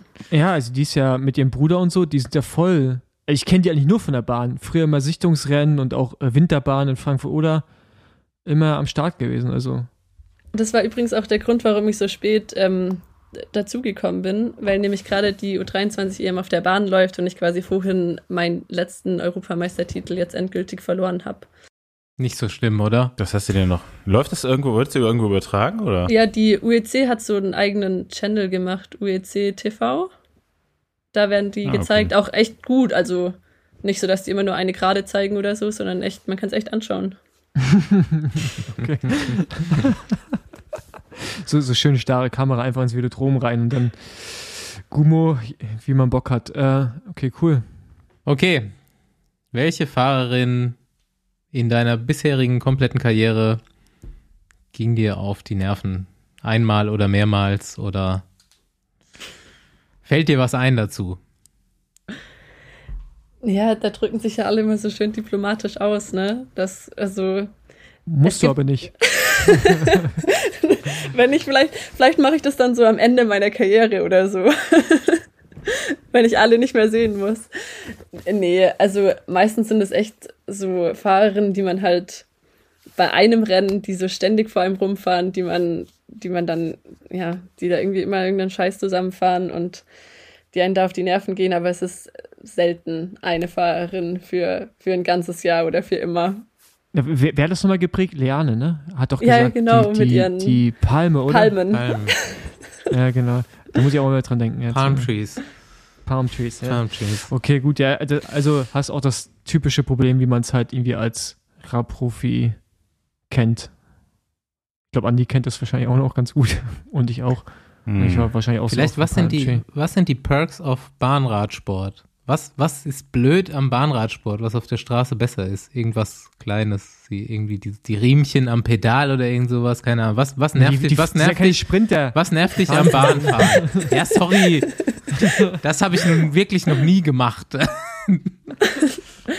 Ja, dann wird's mal Zeit, oder?